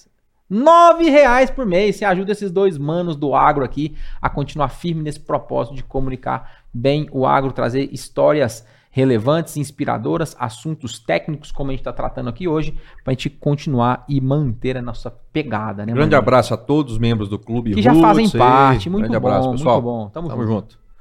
que mais, Maninho? que mais, Maninho? Ó, eu quero, eu quero escutar o Paulinho aqui. O, O Pa- o Paulinho, ele tá escond- ele cheio tá de- escondendo ele o jogo, Ele tá escondendo leite aqui. eu vou pegar uma, eu vou pegar de- uma água para mim. Cheio de coisa pra falar. Paulinho, Calma que eu vou esconder embaixo da mesa. fala. Queria que você contasse pra nós aí um pouco de, de- de experiências aí, de cases de, de sucesso que você pode compartilhar pra gente aí. Eu sei que tem uma baita experiência aí, né? E eu acredito que esses últimos três anos aí trouxe novas experiências que pode contribuir pro pessoal, né? Então, uns assim. casos é, cadê uns casos cabeludos aí de, de- de- Não, não tem. da parte ambiental, Não tem casca cabeludo, não tem não, tem não. Tá, tá tranquilo, tá tranquilo. Não, assim, mais, mais voltado para o agro, né, assim, igual a gente falou no início, né, eu venho de agroindústria, então as minhas experiências são, são pautadas mais, mais indústria, né. A região É. ali é é- tem muita cana ali, né? O- É você, você, você também atua, É, atua é, é- com... é só cana, não, na verdade eu sempre trabalhei em indústria mesmo, né, Certo. indústria voltada da, do agro, enfim. Mas lá na, na região de, de Uberaba, lá de 15 anos, mais ou menos, Dominou, né, de cara? 15 anos pra cá é só cana, assim. Não sei se vocês conhecem minha região, mas você pegando ali, imagina você saindo de Uberlândia indo até São Paulo. Você vai na, na 050, né? Que é a. Uhum. Pula pro estado de São Paulo, vira Anguera, né? Então, da metade de Uberlândia até Uberaba, você passa Uberaba, Ribeirão Preto, vai até Pirassununga, é só cana. Aí você não sabe se é bonito ou se é feio, né? é, enfim. E tem até um, do, do ponto de vista ambiental, eu lembro de uma discussão que tinha, que tinha na época lá, né? Do relação à cana, e eu acho que que estende também outras culturas também, né? Que é a questão de sequestro de carbono, né? Tá extremamente em alta também essa pauta. É, o, porque o, o que que acontece, né? O- pessoal tem que entender a diferença entre você deixar de emitir, né, um, um gás aí de efeito estufa e você sequestrar um gás de efeito estufa, né? Então, por exemplo, o biogestor que eu falei no início, né? Se você põe um biogestor na sua, na sua propriedade, você está deixando de emitir um gás potente, que é o metano. O metano tem, tem literaturas que falam que ele é 30 vezes mais potente para absorver calor do que, do que o dióxido de carbono. Tem literatura que fala que é 50 vezes mais, mais potente para absorver calor, né? Enfim. É, então, assim, tem, tem, tem, tem essa diferença, né? O que acontece? Aí o pessoal fazia uns estudos lá na época, não me afastei um pouco, não lembro em que pé que estava. enquanto a planta está se desenvolvendo, aí vocês são agrônomos, vocês Sim. sabem também, como é que ela sequestra carbono? Através da fotossíntese. Sim. Então, pega a fotossíntese lá, ela tá pegando dióxido de carbono, é, mais oxigênio, mais água, mistura tudo lá, Vira bate no liquidificador, vamos, vamos dizer assim, misturou, vai sair na outra ponta água e oxigênio, ponto. É isso que vai sair. Então, tipo assim, ela sequestrou o dióxido de carbono e soltou na outra ponta lá oxigênio. Então, aí você pega a, a cana, por exemplo. Enquanto a cana está desenvolvendo, imagina a cana vai crescendo, né? vai fazendo fotossíntese durante determinado período. Vai sequestrando ali. Você concorda que ela está sequestrando carbono? Perfeito. Entendeu? Então, assim, aí faz a. Como que eu consigo compensar isso aí? Eles queriam compensar, porque lá na, na indústria, na atividade industrial, você emite muito metano. Lá na indústria. No processo industrial, ele emite, ele, ele emite muito gás que, que polui. De né? efeito De- estufa. é, de, de- de efeito estufa. Só que lá no campo, quando eu estava plantando a enquanto a planta, a planta está crescendo, Eu sequestro. eu estou sequestrando. Então tem, tem um balanço. Isso vale também para a pecuária também, né? É, tem uns estudos da Embrapa também, né? A Embrapa é bem. É uma ótima referência né, né, nesse sentido, né? Aí que a doutora Pauliane mencionou antes, né? A questão da integração lavoura, pecuária, floresta, enfim.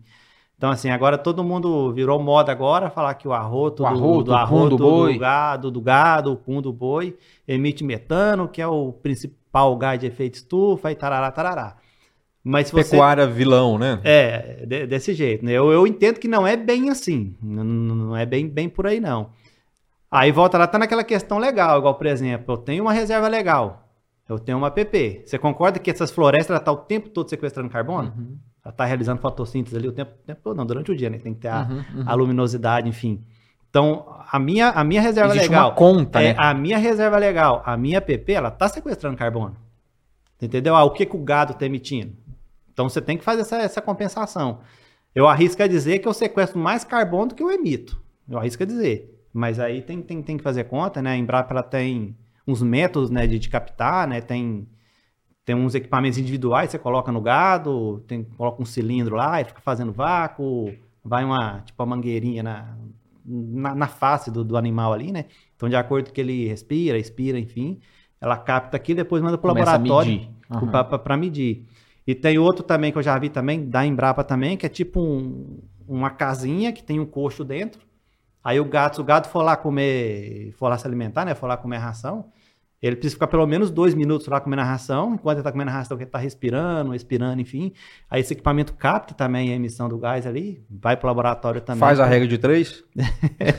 Nem sempre dá certo a regra de três, mas, mas, mas tenta fazer, né? Tô ferrada. É importante. E o que que, que eu acho também importante também dizer que tá- talvez tem muita gente que não, que não diz, né? Você fala em emissão de carbono, emissão de carbono.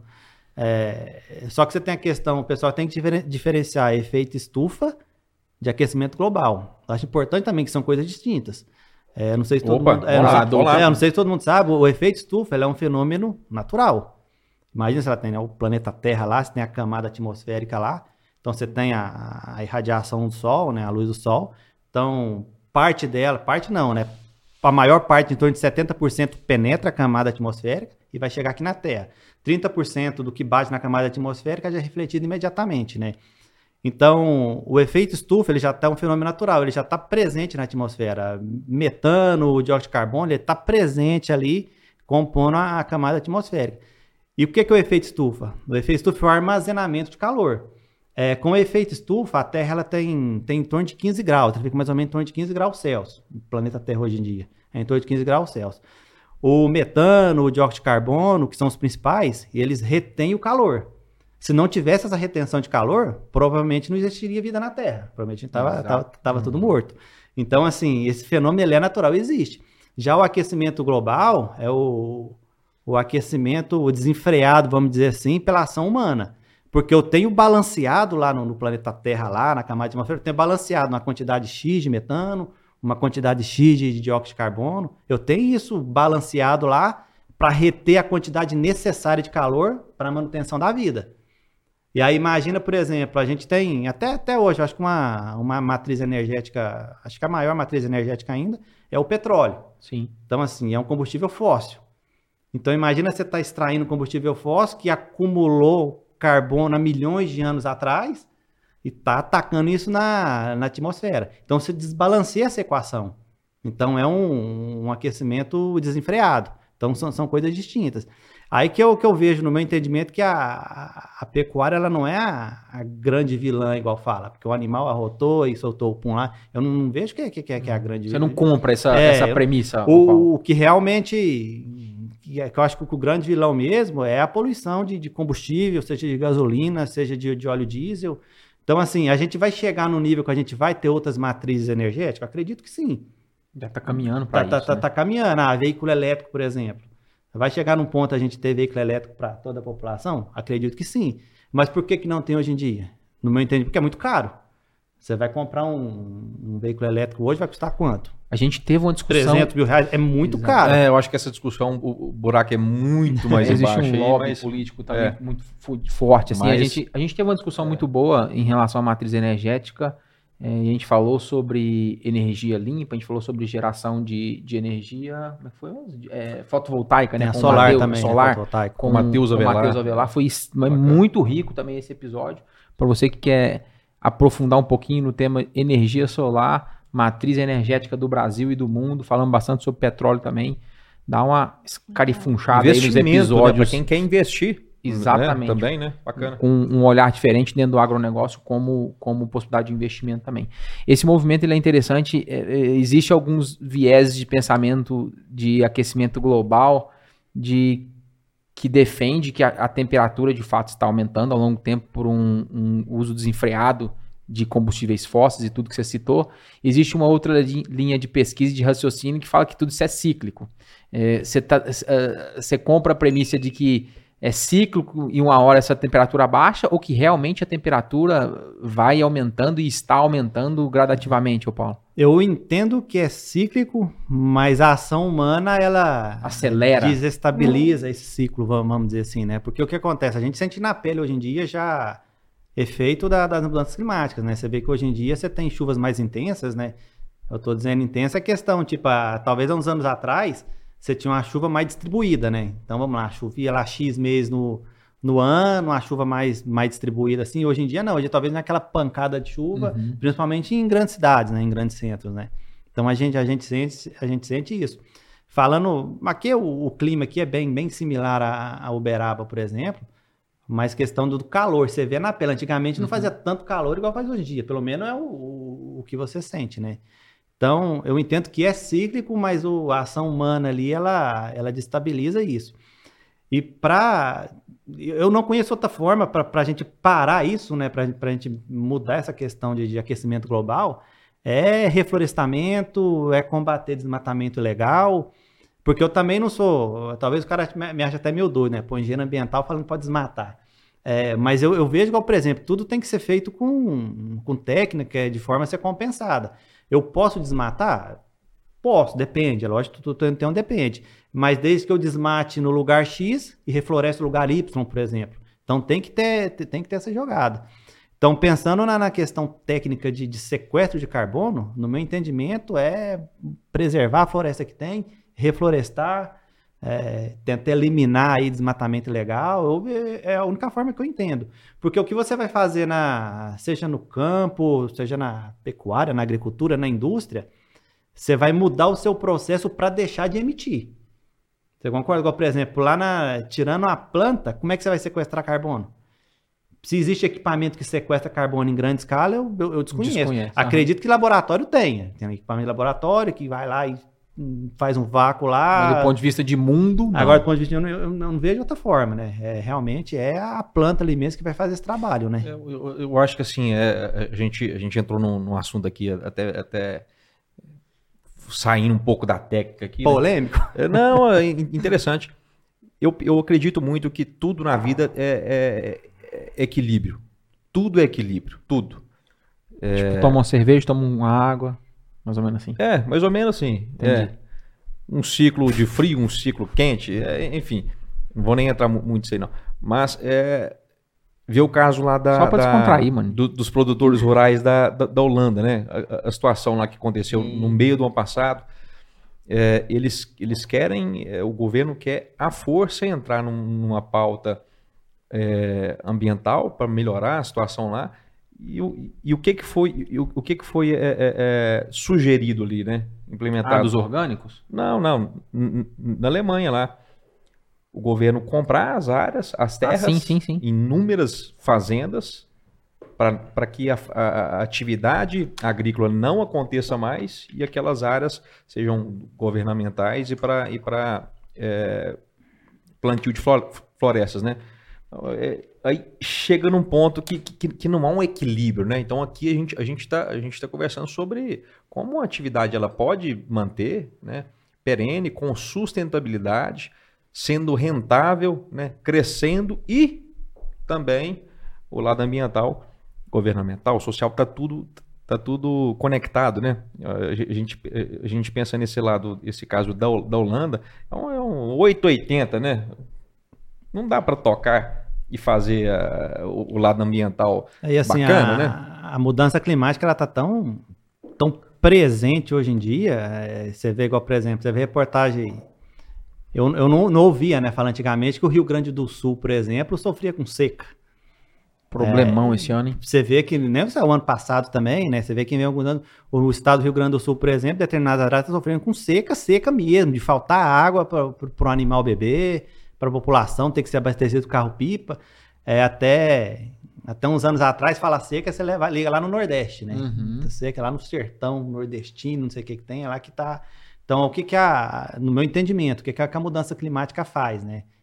Você tem uma área que, até, o, até onde eu saiba, não sofria com seca e hoje em dia está sofrendo, né? Então ela tá, ela tá presente, tá, tá, tá bem perto da gente, É, né? e- E, e- tem que ter, tem que ter ação governamental também. No meu entendimento, a ação governamental ela tem que ser efetiva e justa. O que eu quero dizer que tem que ser efetiva e justa, né?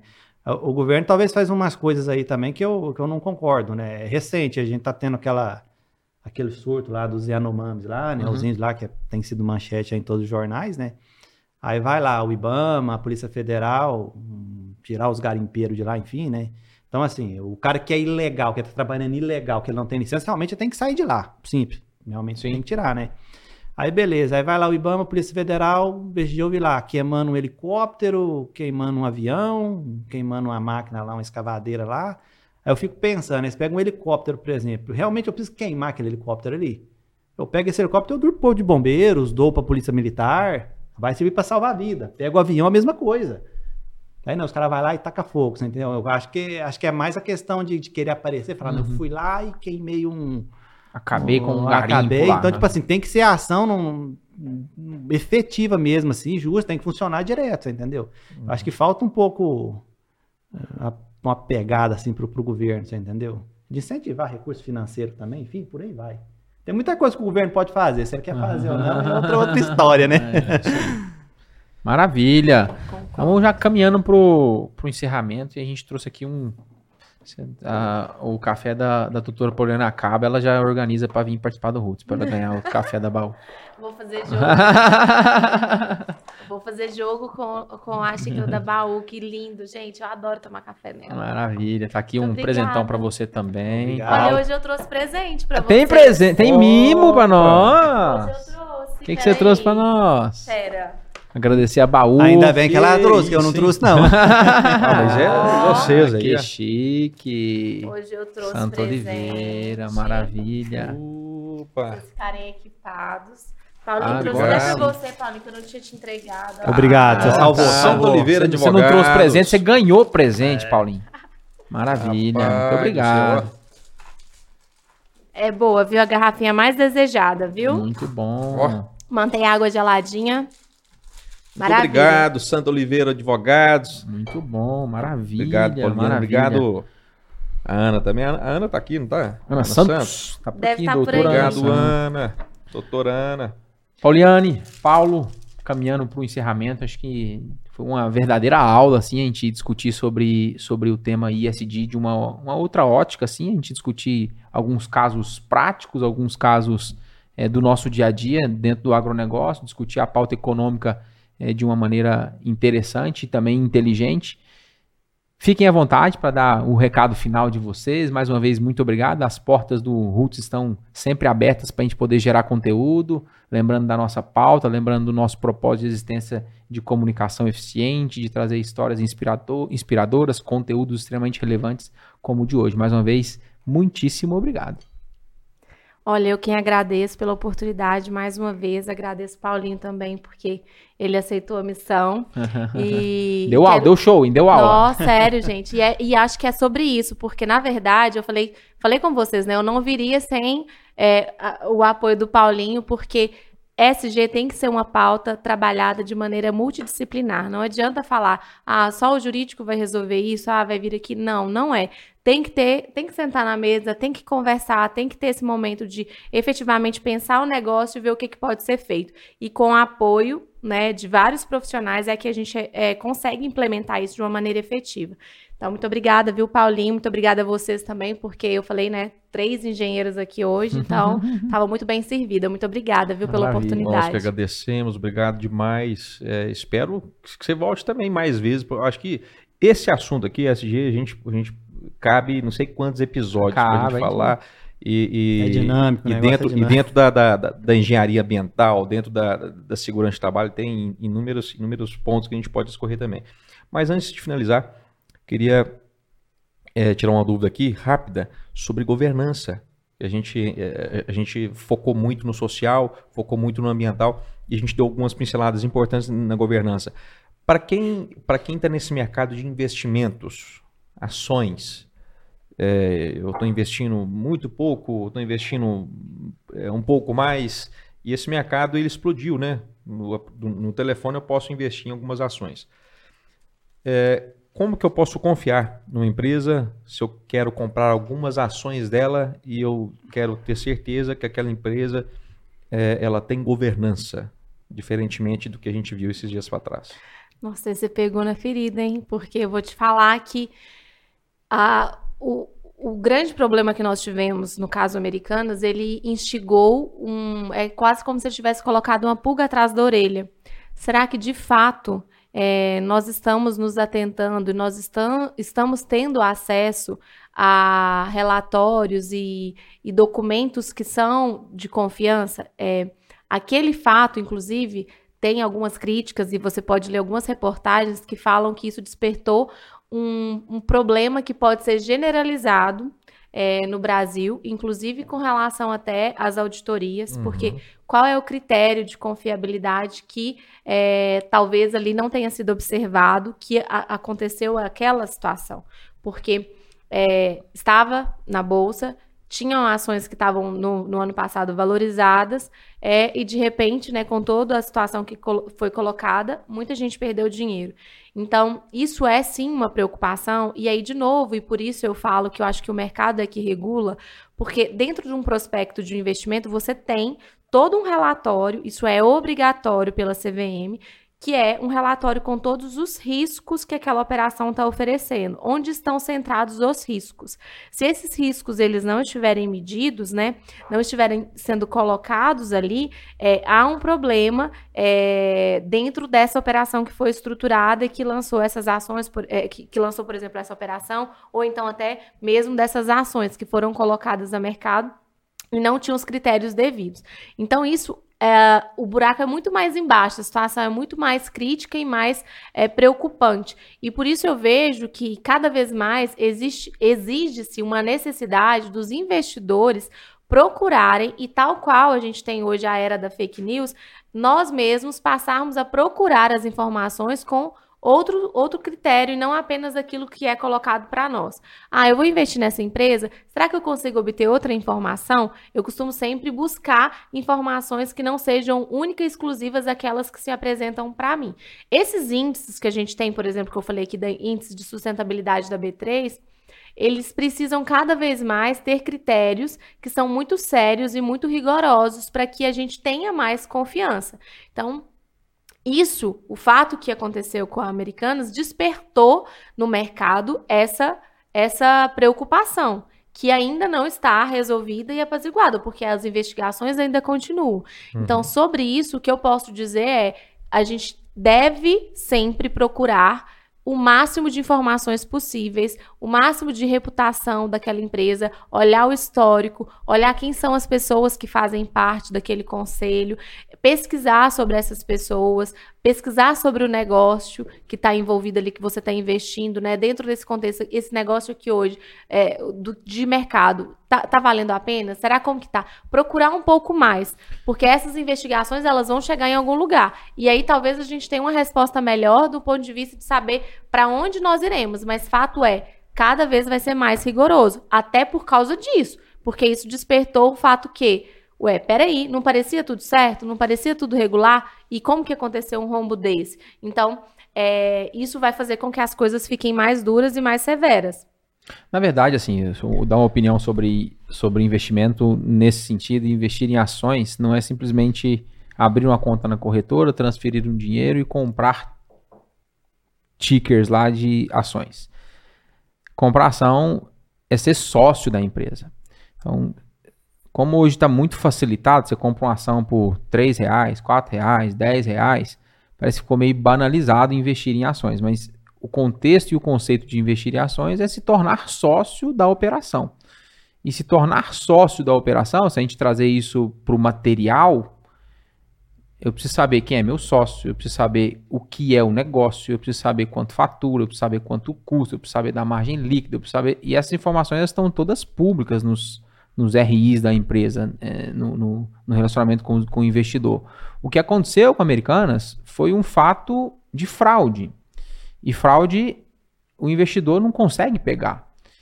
É, então, o investidor que está há muitos anos em bolsa, que segue um, um, cronograma e uma estratégia de comprar ações, que boas empresas, que paguem dividendos a bons preços, é um cara que está escolado, que às vezes conhece a empresa, que conhece fisicamente a operação. E o, o movimento, em, nem, nem aprofundando dentro do movimento de varejo, que é o que aconteceu, é, mas surgiu um monte de outros questionamentos, inclusive questionamentos da Ambev, que são os mesmos controladores, teve um outro Tudo. movimento, mas eh, deixar só esse, esse panorama que investir em ação é, é muito mais do que comprar um ticker, é, é se tornar sócio da operação. Na verdade, eu, eu, eu lembrei de levantar essa lebre justamente porque é, é, é, é, muito delicado, né? Então, é lógico que se trata de, de, de uma fraude. Estava tudo certo e depois estava tudo errado, né? Foi de, de, 20, de 20 bilhões, passou para 43, enfim o que, o que, que vai ser os próximos capítulos da história dentro do ESG, dentro do G, do ESG? Sim, com toda certeza. Quais são, quais são a, a, a, as políticas de prevenção anticorrupção e fraude que a gente vai ver nos próximos capítulos? Então, é, é uma coisa é, é o papel mostrar, outra coisa é é realmente ser, né? É, então aqui Ismael... cabe, cabe muita coisa, né? E eu acho que assim, a gente focou muito nessa questão do retorno financeiro para não entrar muito na parte técnica, porque essa parte ela é mais maçante, mas é, é aí é que está o ponto em que é, se centram informações muito relevantes. Que o G da governança ele está em todos esses pilares, ele está em toda a documentação que sustenta é, é, essa adequação, né, essa, essa caracterização da empresa enquanto SG. E ele é, é que dá o, o, o tônus de quais são os riscos. É ali no G é na governança que a gente consegue entender os riscos, ter previsibilidade, ter uma melhor visão de futuro, é, fazer uma melhor gestão do negócio, trabalhar isso é, de forma a fazer com que esse negócio ele valha mais, porque você, você tem uma visão de longo prazo do que são os riscos, você tem como antecipar medidas, né? Então, o G, ele, ele sustenta tudo.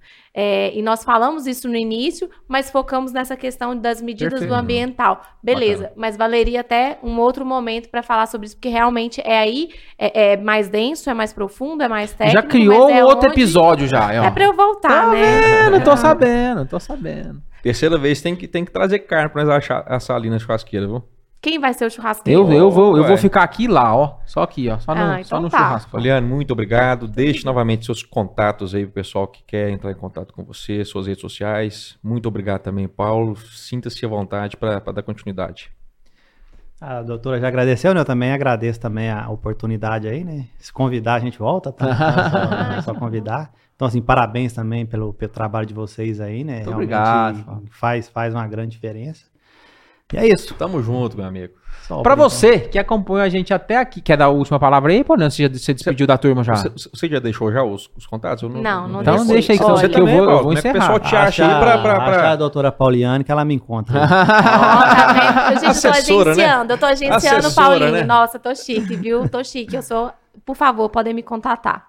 É, bom, é, Santo Oliveira Advogados no LinkedIn, no Instagram também, Santo Oliveira Advogados. é, e aí, Pauliane Oliveira no LinkedIn, Pauliane Underline Oliveira no Instagram. E aí, por lá, vocês conseguem os contatos do WhatsApp, e-mail, tudo mais. Tem os Maravilha. links. Obrigada, pessoal. Muito bom. E aí, me contatem que eu contato Paulinho. Aí sim. Ah, e assessora de peso, hein, Valinho? Para você que nos acompanhou até aqui, muito obrigado, muito obrigado. Considere inscrever-se no nosso canal se você está gostando desse movimento. Considere dar um joinha aí também para o YouTube entregar esse conteúdo para mais pessoas. Tamo junto, maninho. Tamo junto. Até semana que vem. Um abraço. Fiquem com Deus. Muito obrigada, pessoal. Tchau, tchau.